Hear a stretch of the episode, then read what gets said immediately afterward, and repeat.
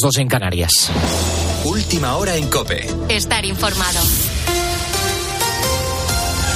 El fiscal general del Estado, Álvaro García Ortiz, ha apoyado que delitos como el asesinato de dos guardias civiles en Barbate se persigan en la Audiencia Nacional, que se amplíen competencias. De hecho, fuentes fiscales consultadas por la cadena COPE explican que es una reivindicación que viene de atrás. Vamos a profundizar un poco más en este asunto, lo vamos a contar con la ayuda de Patricia Rossetti. La petición de ampliación de competencias no es algo nuevo, viene en la memoria de la Fiscalía y lo pide la propia Fiscalía Antidroga de la Audiencia Nacional. Lo hizo aquí en COPE, en la linterna, la fiscal jefe, Rosana Morán, hace unos meses y lo confirma ahora. El narcotráfico es un problema transnacional y se necesita una actualización. Fuentes fiscales señalan a COPE que es urgente una reforma legislativa, reforma que tiene que impulsar el Ministerio de Justicia de Bolaños, reforma para empezar dirigida a sancionar el almacenamiento de combustible para el narcotráfico y también su entrega en alta mar.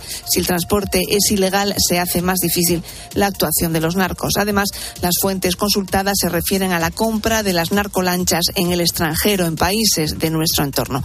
Pero lo que consideran más urgente y necesario son los medios. Medios para la Guardia Civil y Policía Nacional. No pueden combatir el delito con lo que tienen. En Oriente Próximo, en las últimas horas se han celebrado importantes reuniones para el devenir del conflicto en Gaza entre Israel y Hamas. Al mismo tiempo, el Estado hebreo mantiene su ofensiva en el sur de la franja. La comunidad internacional vigila muy de cerca sobre todo lo que ocurra en Rafah, donde también se han registrado ataques. Desde esa zona nos ha llegado un sonido de una trabajadora de Médicos Sin Fronteras. Eran aproximadamente las 5 de la mañana y escuchó un ataque aéreo muy fuerte.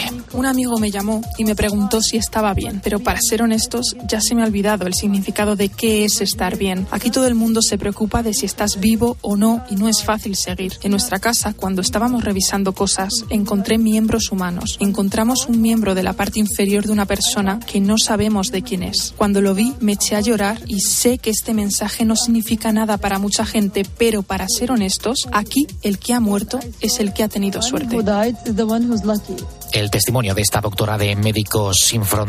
Por su parte, este miércoles familiares de rehenes israelíes van a viajar a La Haya, en Países Bajos, para pedir a la Corte Penal Internacional que emita órdenes de arresto, de arresto contra los líderes terroristas. Con la fuerza de ABC. Cope, estar informado. Y un último apunte importante. A partir de hoy hay que estar muy pendiente de la TDT y de la sintonización de los canales, porque ya no vas a poder ver señal en calidad estándar, solo en alta definición a partir del HD. ¿Qué tenemos que hacer, Sandra Senjo? Si tu televisión es compatible con la alta definición, puede que la resintonización sea automática. Si no, desde el menú principal, generalmente desde la opción de configuración, se pueden buscar todos los canales en HD. Si tu aparato no es compatible con la alta definición, para seguir viendo la TDT será necesario comprar una televisión que tenga HD o un adaptador, que es la opción más económica, como explica el presidente de la Asociación de Usuarios de Comunicación, Alejandro Perales. Por 15-20 euros puede comprar un adaptador, un sintonizador que es un periférico, un aparatito que se conecta con el televisor y que le va a permitir ver la televisión. No quizá con la misma calidad que lo vería con una, televisión nueva, pero va a poder seguir recibiendo la señal. En el caso de 13, el cambio será automático. Si tu televisión es compatible con la alta definición, desde mañana verás 13 HD. Todo seguirá igual, pero ahora con mejor calidad, aunque es posible que su posición cambie y tengas que reordenar los canales. Pues apuntado queda, a partir de este miércoles entra en vigor ese cambio hacia la alta definición. Tienes más información en nuestra página web en cope.es. Seguimos poniendo las calles con Carlos Moreno, el pulpo. Cope, estar informado.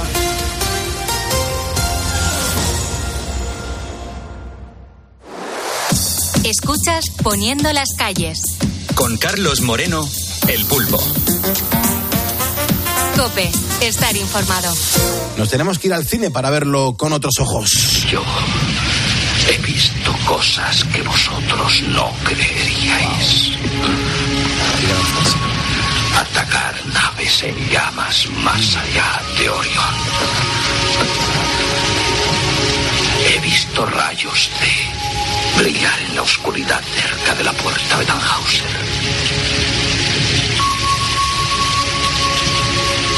Todos esos momentos se perderán en el tiempo. Como lágrimas en la lluvia. Es Bueno, es una película absolutamente histórica, una película importantísima en, en el mundo de- del cine, una película apoteósica. Él ya está aquí, está empapado, tiritando y además con el pelo blanco y envuelto en una gabardina negra. Nuestro gran Jerónimo José Martín, ya sabes que es crítico de cine de Cope y 13. Muy buenas noches, Jero, y sobre todo gracias por poner las calles con nosotros. Buenas noches, Pulpo, y gracias a ti por ayudarnos todos los días a no convertirnos en replicantes. Qué bueno, me parece buenísimo lo que acabas de decir. Estamos escuchando eh, fragmentos de una película maravillosa, Blade Runner, grabada, eh, el doblaje se hizo en el 82 eh, en Parlo Films, en, en Barcelona, pero capitaneado por Constantino Romero. Jero, ¿por qué nos traes hoy Blade Runner, una gran película de Ridley Scott? Pues porque hoy es el 80 aniversario del nacimiento de uno de los protagonistas, el actor holandés Rutger Hauer, nacido en Breukelen, fallecido a los 75 años en Betzelwag, algo así, el 19 de julio de 2019. Fue conocido sobre todo por Blade Runner. Hemos escuchado hace nada la mítica despedida de su personaje, el replicante Roy Batty. Eh, eh, Rutgerus Oelsenhauer, que así se llama en realidad, eh, apareció también en películas como Delicias Turcas, El Expreso de Medianoche, Lady Halcón, Los Señores del Acero, La Leyenda del Santo Bebedor, Sin City, Batman Begins, Valerian y La Ciudad de los Mil Planetas. Eh, eh, son muy variadas todas, aunque siempre él solía hacer personajes complejos y más bien malvados. En 1988, Auer recibió el Globo de Oro al mejor actor de reparto por Escape to Sobibor. Eh, por otra parte, para muchos, esto es bien conocido, Blade Runner es una de las mejores películas del director inglés Ridley Scott, el, el director de Alien, Gladiator, Thelma y Luis, Black Hole Derribado, Red de Mentiras y una de las mejores películas de ciencia ficción de todos los tiempos. Eh, Jero, hay una, una cosa que me interesa muy mucho, sobre todo de cara a los ponedores, porque mucha gente nos, eh, nos está escuchando en el, en el duerme vela, gente que nos tiene de fondo, gente que está trabajando, no puede prestar mucha atención, o de repente diciendo, coño, si esto es una, una- la película de, de Blade Runner, mucha gente sabe que la ha visto, pero a día de hoy a lo mejor puede confundir los argumentos. Recuérdanos a los ponedores, por favor, Jero, eh, el argumento de esta gran película.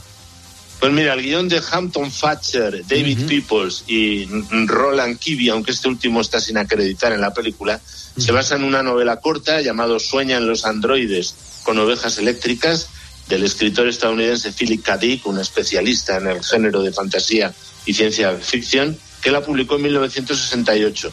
La acción se desarrolla en un distópico Los Ángeles en noviembre de 2019. Nada que ver con lo que luego pasó en la realidad, claro.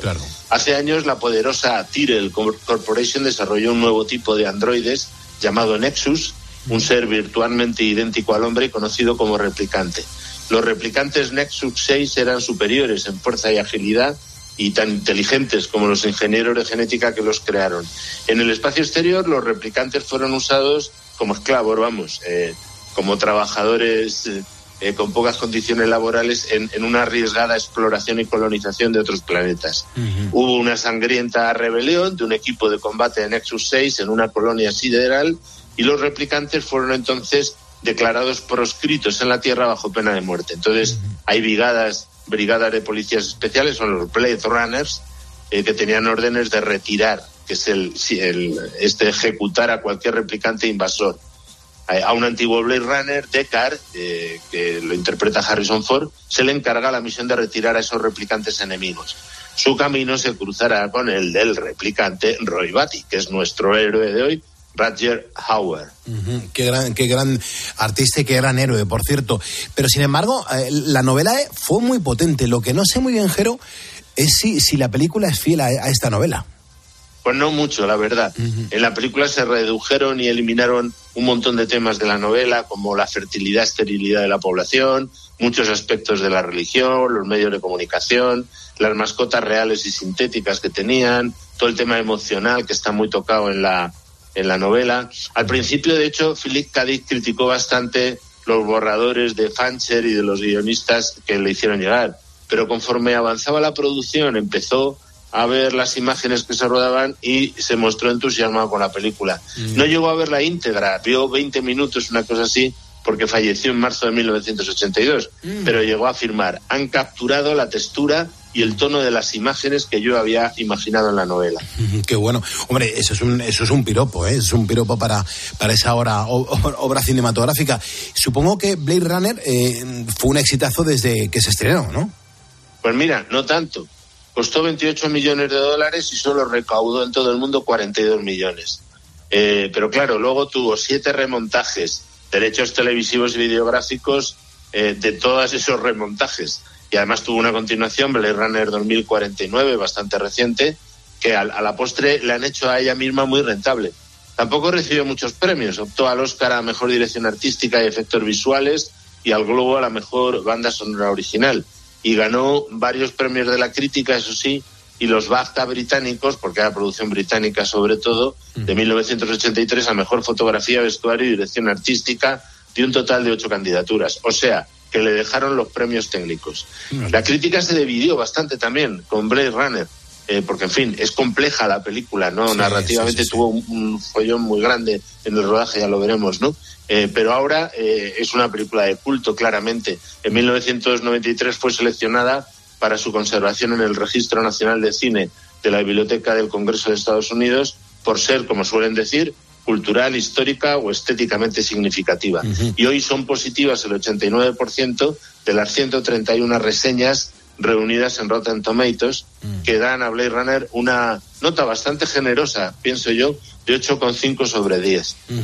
Está muy bien. Quiero, eh, dame un segundo porque quiero mencionar, mm, es la costumbre de este programa, mencionar, eh, eh, según nos van siguiendo la audiencia, los ponedores, en nuestra página de Facebook. Es el gran escaparate del programa, ¿no? Donde nos vamos conociendo todos. Fran Arias Gil es un ponedor que se acaba de sumar a facebook.com barra poniendo las calles. También Alex Rodríguez, Alexandra Castromán, Jesús Rodríguez Rodríguez, Juan Bipous, Antonio María González, Antonio Naranjo Santana y Manuel Cuenca Moreno. Ponedores que se acaban de sumar a facebook.com barra poniendo las calles.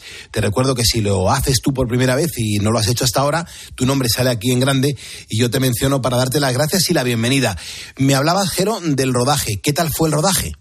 Pues como he dicho antes, fue un rodaje, digamos, bastante complejo.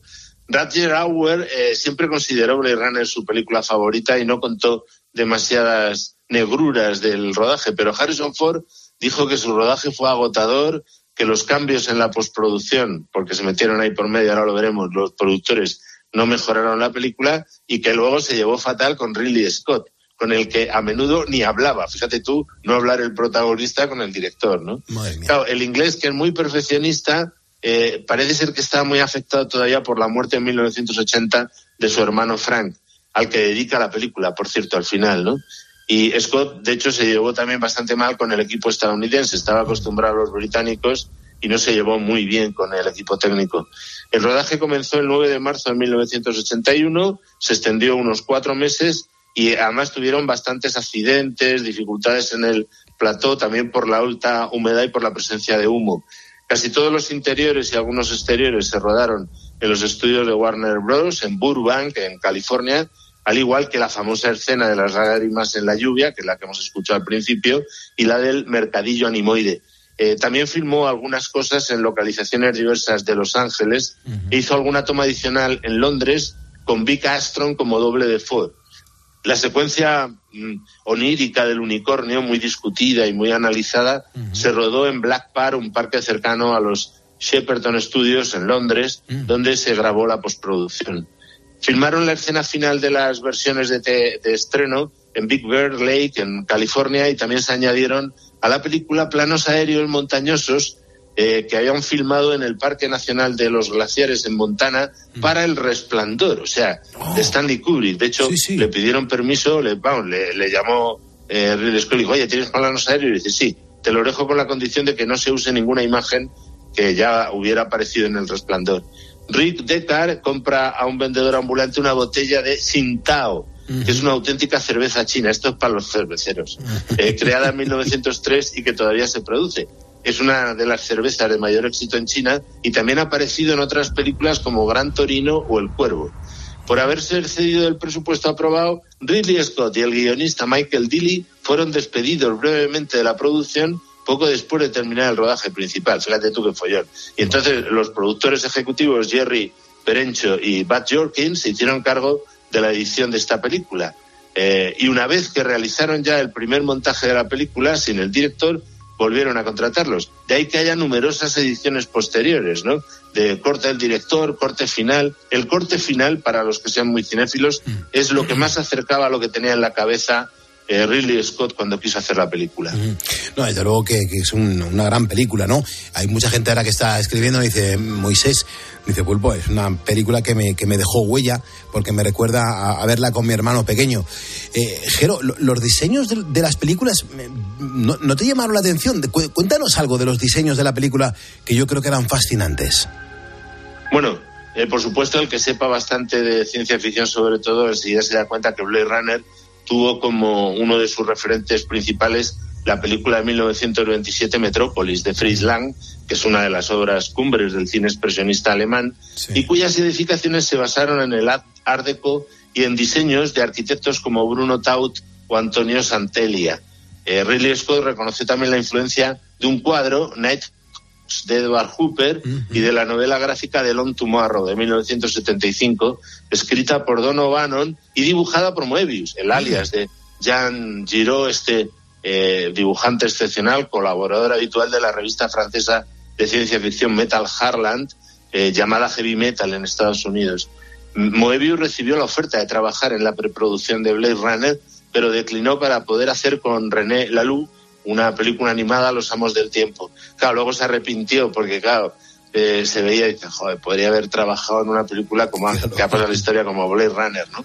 A pesar de que Sid Met, eh, que iba a, diseñar inicialmente solo parte de la 13 y de los vehículos, eh, él solía situar los dibujos que hacía en un entorno arquitectónico, por lo que posteriormente acabó siendo muy importante en la estética del mundo de Blade Runner, realizando pinturas mate, eh, los diseños de gran parte de edificios, habitaciones, señales, luces de neón, parquímetros, la famosa máquina Void Camp, eh, varios coches, en fin, que, que al, al, al, final, al no estar sindicado en Estados Unidos, no pudo ser acreditado bajo ninguno de los puestos habituales, por lo que se le asignó eh, un rol que es divertido, que es futurista visual, o sea, es el, el, visionario de la película. Lawrence G. Pauli, diseñador de producción, David Snyder, director de, arte, y Linda Descena, decoradora de set, entre otros, encabezaron el departamento artístico, hicieron realidad los bocetos de Scott y de Met.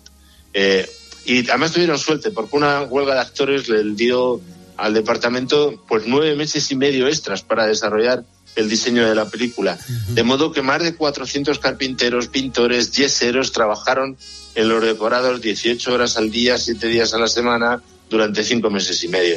Por su parte, los efectos especiales de Blade Runner siempre han sido recurrentemente situados entre los mejores de todos los tiempos porque utilizan, eh, yo creo que con el máximo potencial que entonces ponía, que entonces disponía la tecnología eh, de la época, que no era digital todavía, ¿no? Y además está muy bien integrada con el resto de elementos de la película, con el vestuario, la iluminación expresionista, en fin, todo. Y Douglas Tarambol, eh, Richard Juricic y David Dreyer eh, fueron los supervisores de todos los efectos visuales de la película. Esta música que estamos escuchando de fondo, Jero, es la, banda sonora de Blade Runner. Em, eh, me recuerda perfectamente a una sintonía de radio de un programa maravilloso que, primero era en Onda Cero Música, Clásicos 10, Luego fue en Cadena 100 con Enciende la Noche, pero siempre presentado y dirigido por Rafa Arboleda. Utilizaba esta melodía de, la canción de Blade Runner que, joder, empezaba todos los días, todos los días. Era un programa que comenzaba a las 12 de la noche y, siempre arrancaba con, con, esta melodía como sintonía de programa. Y siempre que la escucho, pues tengo que hacer un guiño y un gesto y una admiración y un abrazo a Rafa Arboleda, una de las mejores voces de la publicidad en España. Pero claro, la banda sonora, yo me imagino, me imagino, Jero, que tuvo que ser interesante. cuéntame algo de, de la banda sonora de Blade Runner. Pues la compuso el griego, cuidado, Evangelos, Odiseas, Papatanasiu, o sea, Evangelis, mm. eh, que combina elementos clásicos y sintetizadores eh, futuristas, eh, así como géneros muy dispares, como siempre en Evangelis. O sea, hay música electrónica, ambient, New Age, hay de todo un poco, ¿no? Todo ello para construir, digamos, el paisaje sonoro de ese retrofuturo negro, noir, que le gusta a García decir, eh, porque es, al fin y al cabo también es una película negra, es un thriller de cine negro, que Scott imaginó en Los Ángeles de 2002, 2019. Vangelis fue galardonado con el Oscar por Carro de Fuego mientras estaba grabando la banda sonora de Blade Runner, cuya partitura compuso y ejecutó con sintetizadores casi en su totalidad. Sobre todo con uno, el Yamaha CS80, que fue mm. uno de los primeros sintetizadores polifónicos.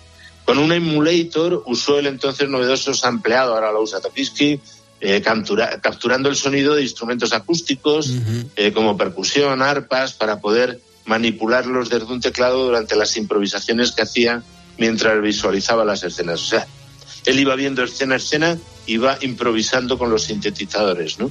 También empleó efectos de sala. Por ejemplo, añadió el Love Theme, el saxo tenor del músico de jazz Dick Morrissey, y cantó con las voces eh, de Mary Hopkins, Don Percival mm. y Demis Russos, así como con las del coro English Chamber Choir. Mm. Eh, el, músico Peter Skeller eh, contribuyó escribiendo la letra de una canción, que es la que vamos a ir al final, One More Kiss Dear, Mm. Eh, Evangelis también usa Memories of Green, que es un tema de su álbum See You Later. El film también incluye el tema japonés Ogi no Mato de ensamble Niponia. O sea, es un totum revolutum de música New Age muy interesante. Por su trabajo, Vangelis fue nominado en 1983 al BAFTA británico y al Globo de Oro a la mejor banda sonora. Y desgraciadamente, porque se llevaba muy mal con Scott, todo el mundo se llevaba mal, muy mal con Ridley Scott, el álbum de esta película, fíjate que era emblemático y potentísimo, tardó 12 años en editarse. Fíjate, 12 años, qué barbaridad. Eh, Jero, tenemos que seguir la semana que viene y te agradezco lo que haces por nosotros, por los ponedores, para contarnos, pues sobre todo muchos datos y características de las grandes películas. Muchas gracias por poner las calles con nosotros, Jero. Gracias a ti, Pulpo, y a todos los ponedores, sigo mi camino rumbo a las puertas de Tannhauser, intentando que los Blade Runners actuales, que son muchísimos, por cierto, no descubran que en realidad yo soy un replicante. ¡Oh, qué barbaridad! Anda, cuídate. Gracias, Jero. Seguimos en COPE, seguimos poniendo calles.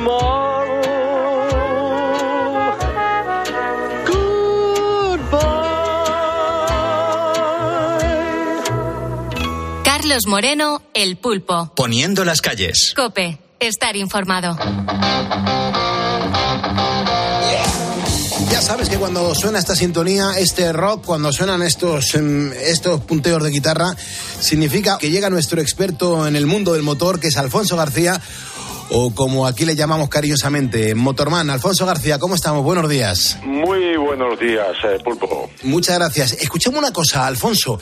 Eh, quiero que nos cuentes, por favor, lo último en tecnología, porque resulta que el innovador alcoholímetro atención, está detectando ya. Miento, miento, esto te lo voy a preguntar después. Vamos, vamos a que me, llama mucho la atención de lo del alcoholímetro, pero vamos a ir por orden. Porque arrancamos, aunque mm, ya se pueden decir las balizas luminosas, mm, la Dirección General de Tráfico está avisando, Motorman, que los triángulos de emergencia continúan siendo obligatorios. Cuéntanos dónde, por favor. Efectivamente, la DGT advierte que los triángulos de emergencia siguen siendo obligatorios en carreteras secundarias. Recordemos que ya lo son desde junio de 2023 en la autovías y autopistas donde se puede utilizar las balizas homologadas V16 y que estas balizas luminosas o geolocalizadas serán obligatorias sin excepciones también en las vías secundarias a partir de enero de 2026. Y por último, la DGT nos recuerda que en las carreteras secundarias los triángulos se deben poner por delante y por detrás del vehículo averiado a 50 metros de distancia mínimo, pero mejor si lo colocamos a 100 metros, se verá mejor y tendremos mm, mayor tiempo de reacción el resto de los vehículos.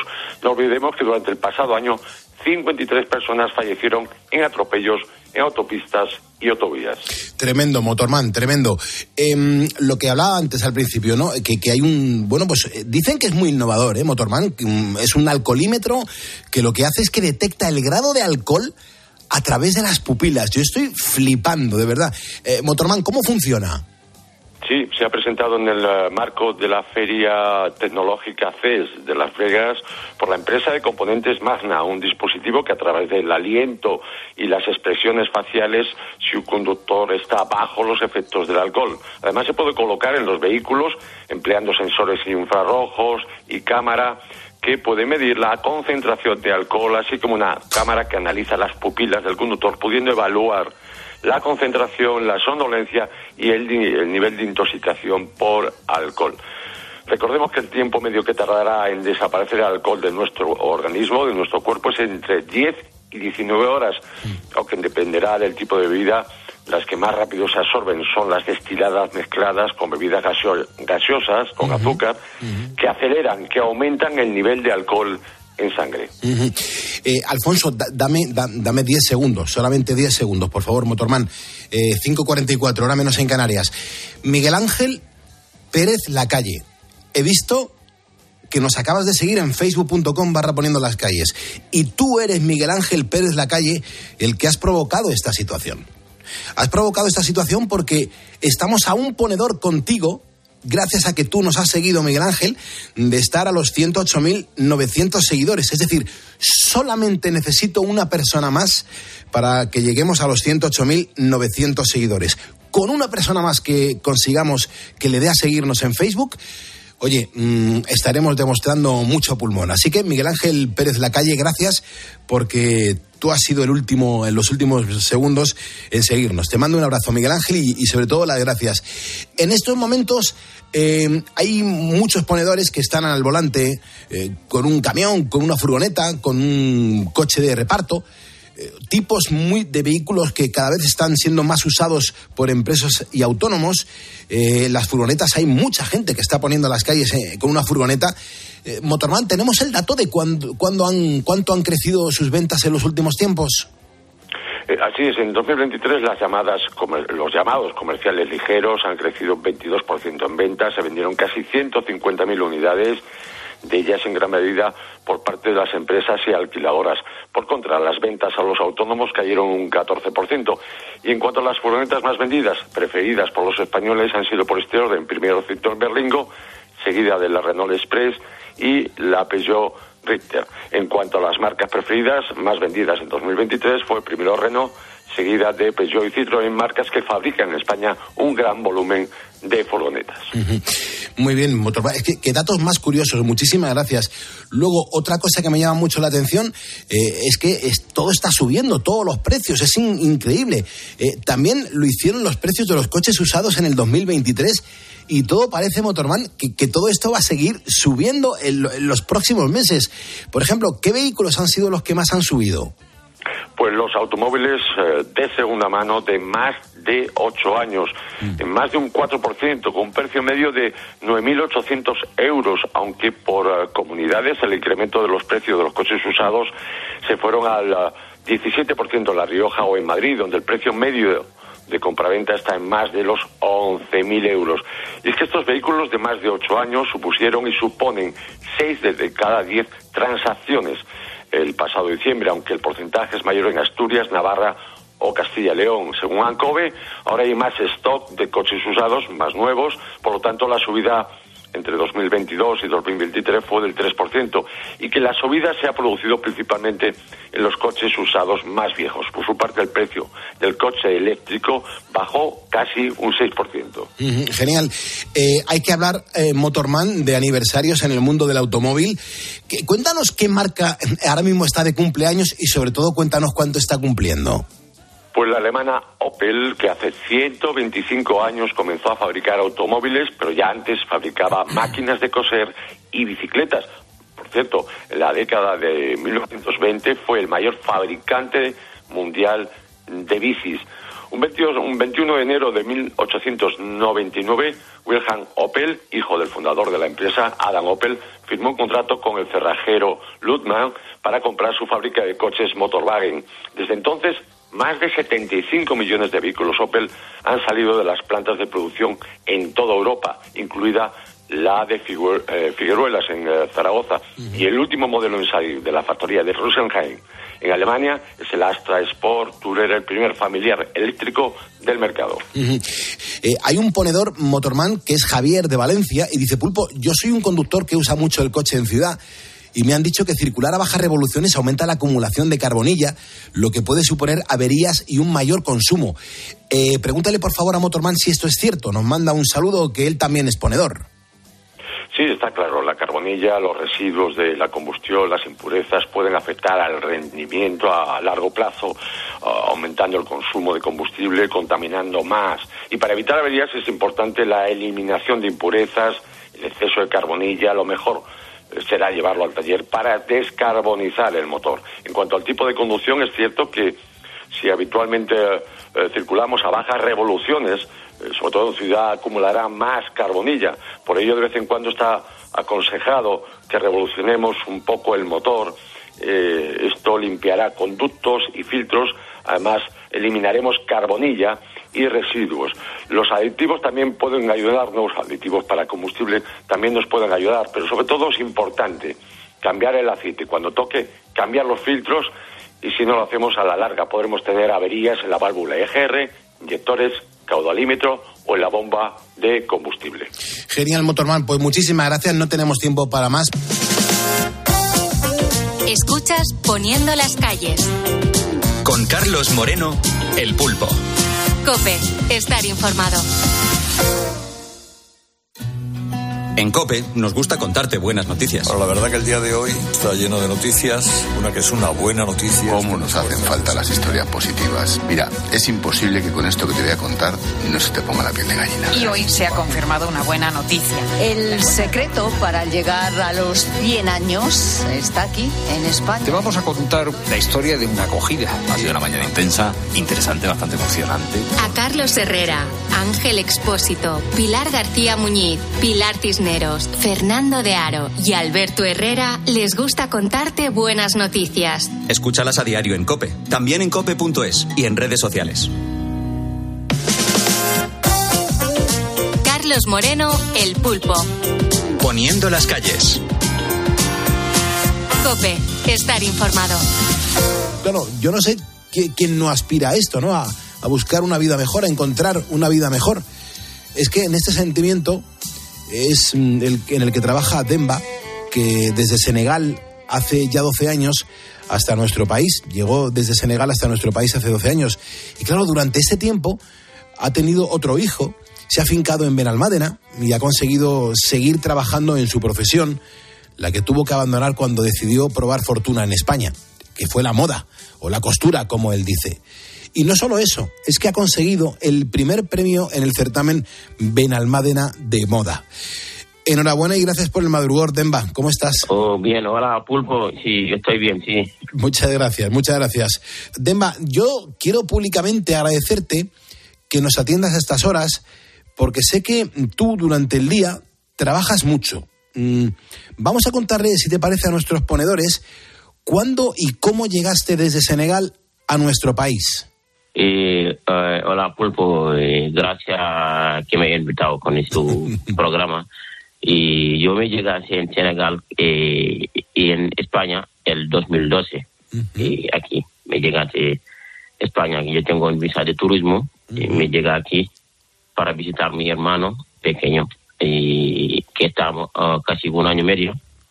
Y antes de venir yo me he hablado con el teléfono Sky. En este momento no hay WhatsApp, y si hay con Sky. Eh, y, después yo tengo ganas de venir a buscar a mi hermano y, visitar también España, el eh, la cultura y todo. Eh, ese momento el final que me gustó me queda España. Claro, así que fue tu hermano quien te sugirió que vinieras a verle aquí para conocer la cultura y el país. E, es verdad que antes solo se podía hablar por Skype, una, una aplicación tecnológica, no como ahora que ya hay muchos más métodos.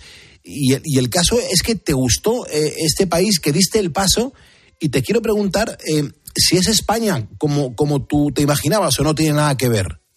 Sí, eh, mi hermano pequeño se llega primero aquí y cuando se llegue siempre que habla teléfono, con Sky le pregunta qué tal allí, me ha enseñado también en la calle también vale yo digo vale voy a intentar que eh, buscar una visa si tengo visa de turismo y voy allí buscarlo un momento eh, después me volver porque antes yo tengo mi taller en Senegal sigue trabajando y cuando yo tengo el visa y yo aviso a mi hermano yo me alegro mucho le dice sí ya me he dado un visa que voy cuando me llegue dentro de unos meses dos meses y yo he visto el país y el final que me gusta, me queda aquí.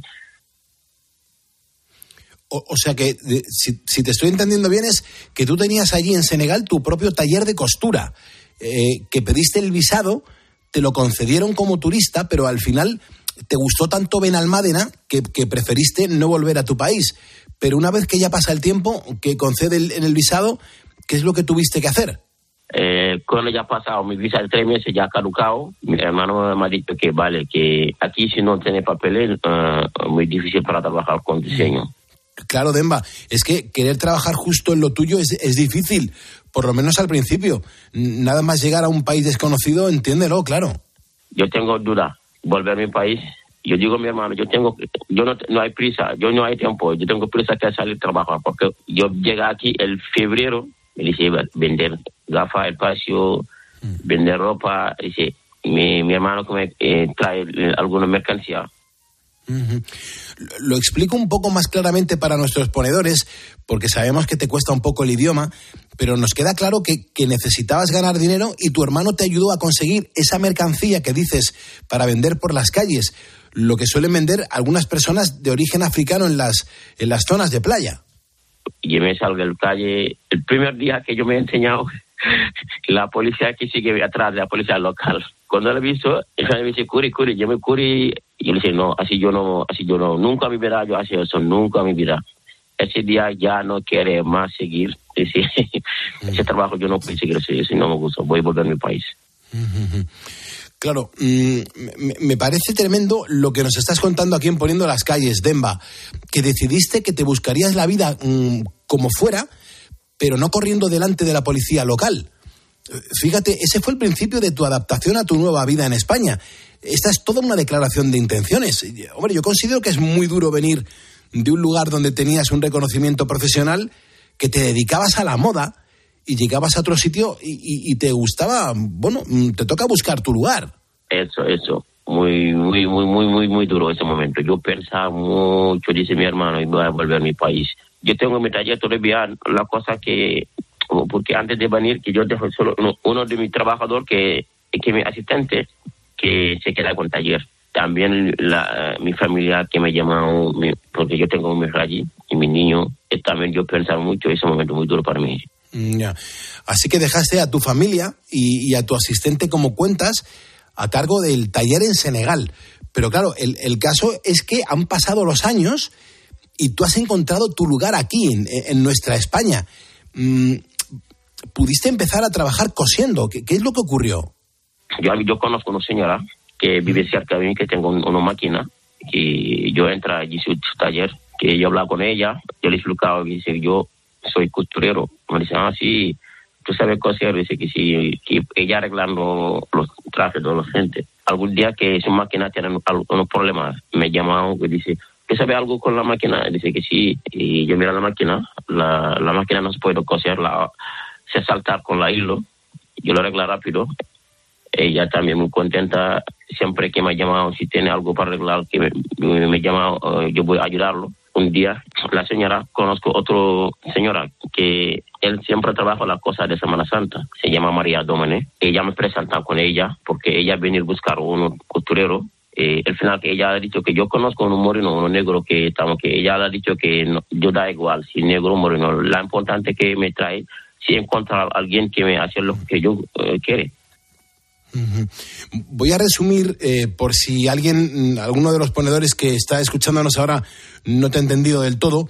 Eh, estás diciendo que, conociste a una mujer que le ayudaste a reparar su máquina de coser y un día a partir de ahí también a otras cosas.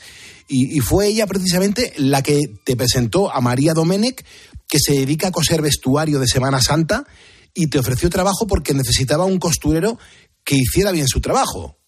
Ese chico que yo busco, yo muy contenta, yo compré mi traño, ella me hace el papel, yo sigo trabajo con ella casi seis años, cuando jubilado, cuando llegue la, la pandemia, en ese momento ya me queda un taller, ya ha cerrado, España ya ha cerrado todos los talleres, nadie no puede trabajar, nadie no puede salir. Yo dejé mi taller, mi material todo en el taller, vine a mi casa y yo me quedé casi cuatro meses sin pagar alquiler del local. Claro, es que esa fue una época muy complicada para todos los negocios. Así que tuviste que coger la maquinaria, traerla a tu casa y apañarte para coser allí. Demba, nos estás contando mm, tus aventuras para poder trabajar en lo tuyo, en la costura, pero tú y tu familia está contigo ahora mismo. Sí, sí, sí, yo tengo dos hijos, vive aquí, sí, bien sí. Uno tiene tres años, el otro que tiene 18 años. Y, y- y eso, ya son, son malagueños. Son malagueños, ¿no? Bueno, hombre, eh, sobre todo el pequeño, que tendrá su acento y todo. Sabemos que, que están estudiando, en fin, que, que estáis adaptados totalmente a la, a la vida en Benalmádena. Nosotros, por ejemplo, te hemos llamado para que nos contaras tu historia, la que estás eh, bueno, aquí compartiendo con todos los ponedores, y sobre todo para que nos explicaras eh, que has conseguido un premio como diseñador. En, en Benalmádena hay un certamen de moda, te presentaste, joder, y, y- y ganaste el primer premio. Sí, sí, sí, de verdad, sí. Estoy ganado el primero y también muy contenta porque tanto año todo en vida yo sabía solo la costura. Ese momento que yo he ganado el, el, el primero de la moda de con la Marina, yo estoy trabajando hostelería. Todos los paisanos de mi Senegal, aquí yo hace su cosa, yo los fiestas, yo los cose su ropa y también yo tengo algunos clientes del española, y yo hago su- también a mí.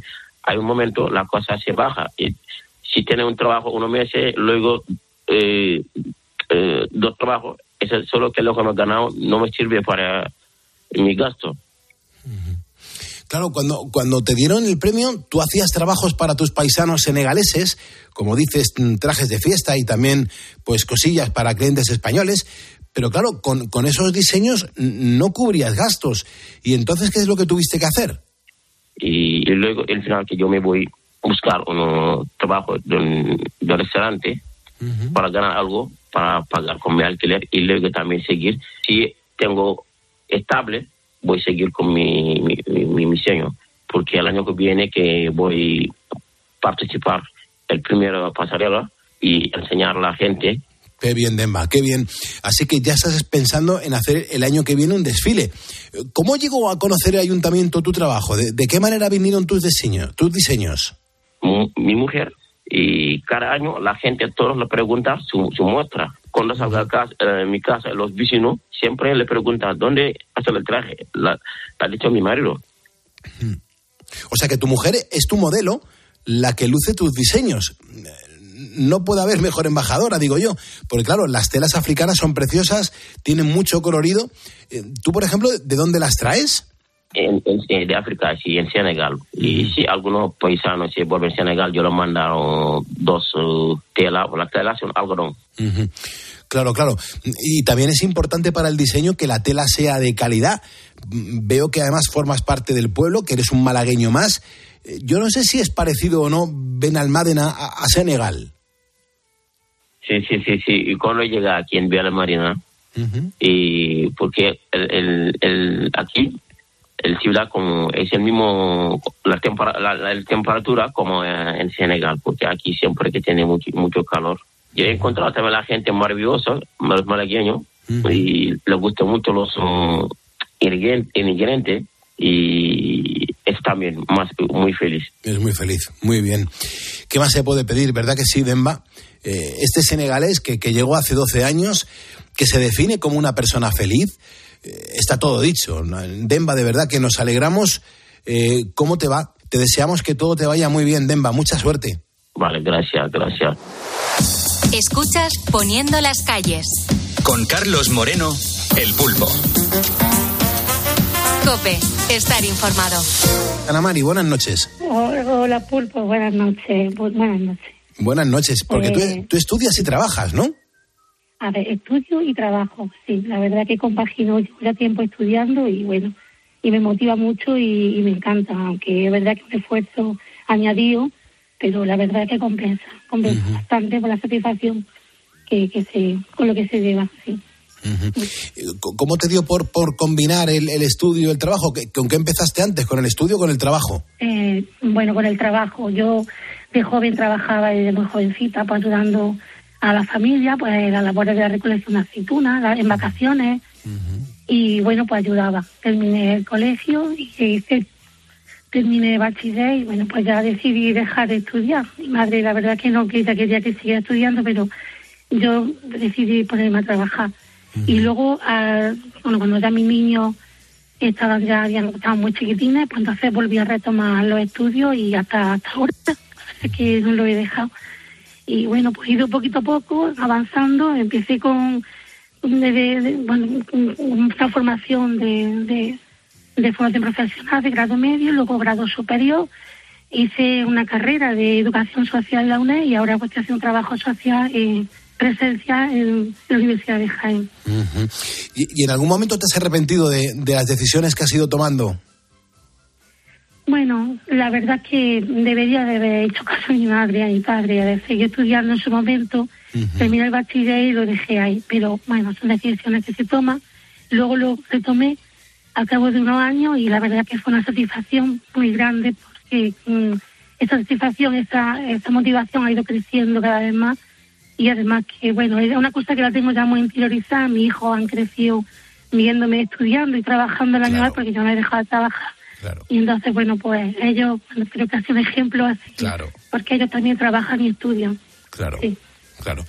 Bueno, yo creo que yo creo que lo estás haciendo muy bien, porque eh, al final eh, tomaste la decisión y has conseguido lo que lo que querías. Y encima fíjate Sí. qué bonito lo que acabas de decir. Tus hijos se están viendo y están viendo un buen ejemplo. Sí, la verdad que sí. Además, somos un equipo. Sí, la verdad, estoy muy contenta y muy orgullosa de ellos. Y me decías que trabajas en una asociación de discapacitados. Tra- Efectivamente, sí, trabajo en una asociación que se llama PROS y en la provincia de Jaén, que tiene varios centros por toda la provincia y, bueno, son personas con discapacidad. Llevo ya, pues, 15 años trabajando y, bueno, una satisfacción muy grande. La verdad es que cuando llego a con ellos, eh, mi trabajo me gusta muchísimo. Es una satisfacción, sí. Eso te iba a decir, que cu- las satisfacciones que te tiene que dar, ¿verdad? Estar con, con toda esa gente maravillosa. Sí, sí, porque aprenden mucho de ellos, el día a día. Además, después de tanto tiempo, tenemos una complicidad y una adaptación eh, estupenda, sí. Bueno, para mí es mi segunda casa. Qué bien. Ana Mari, y, y- y ahora eres ponedora. Ahora soy ponedora desde hace tiempo. La verdad que me acompañáis por las noches, porque por las noches aprovecho y estudio, bueno, así de exámenes ya. Tengo el último el jueves. He hecho cuatro exámenes y este ya es el quinto. Estoy en segundo de carrera. Empiezo, empiezo el segundo cuatrimestre con alguna de tercero porque tengo algunas convalidadas y bueno, y estoy muy contenta. Y sí, llevo ya tiempo que os escucho pulpo y me encanta. Ve a Cristina, a Manu, de verdad los conozco a todos y me gusta muchísimo. Tenéis unos temas de actualidad muy bien, me gusta mucho, de verdad. La dinámica de la radio me gusta bastante y me acompañáis pues durante las noches. Oye, y de, de la gente que visitas en esa asociación de discapacitados, eh, ¿cómo reaccionan cuando te ven? Bueno, en cuanto me ven entrar por la puerta ya están ya diciendo mi nombre porque además yo soy muy, sí, sí. Yo sí, es- bueno, eh, somos una familia. Es que con el tiempo al final, bueno, la relación eh, es una relación casi familiar prácticamente.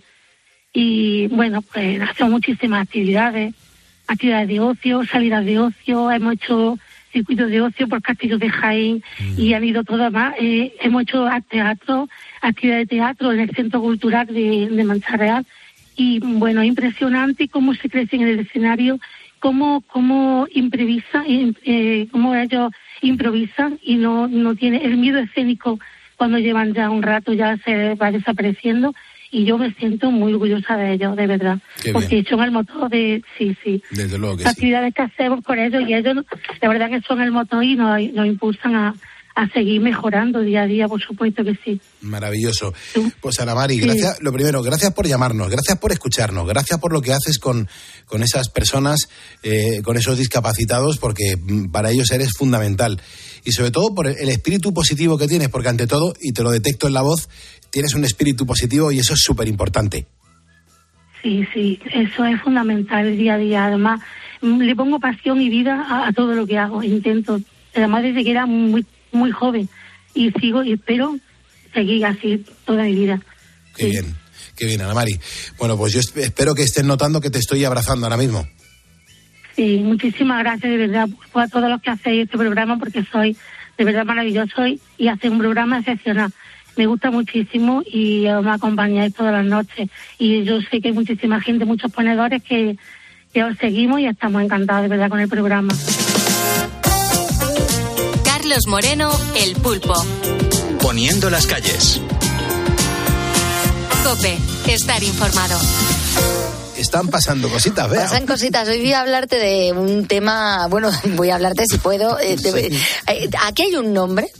Hay, como diría Belén Esteban, Sí. aquí hay un nombre que no es un nombre. Aquí hay un nombre que no es un nombre. ¿qué Aquí hay un nombre que no es un nombre, que me va a costar muchísimo decirlo, pero eh, porque vamos a ver. Eh, hoy hablamos de nombres. Tú y yo tenemos nombres y apellidos más o menos normales, Sí. más o menos de una medida normal. Carlos Moreno Arribas, ¿no? Correcto, es Arribas. sí, sí, Beatriz Calderón Alonso. Alonso, pocas bien. sílabas, ni muy cortos ni muy largos. Pero claro, por eso no somos noticia. ¿Tú sabes cuántas letras tiene el apellido más largo de España?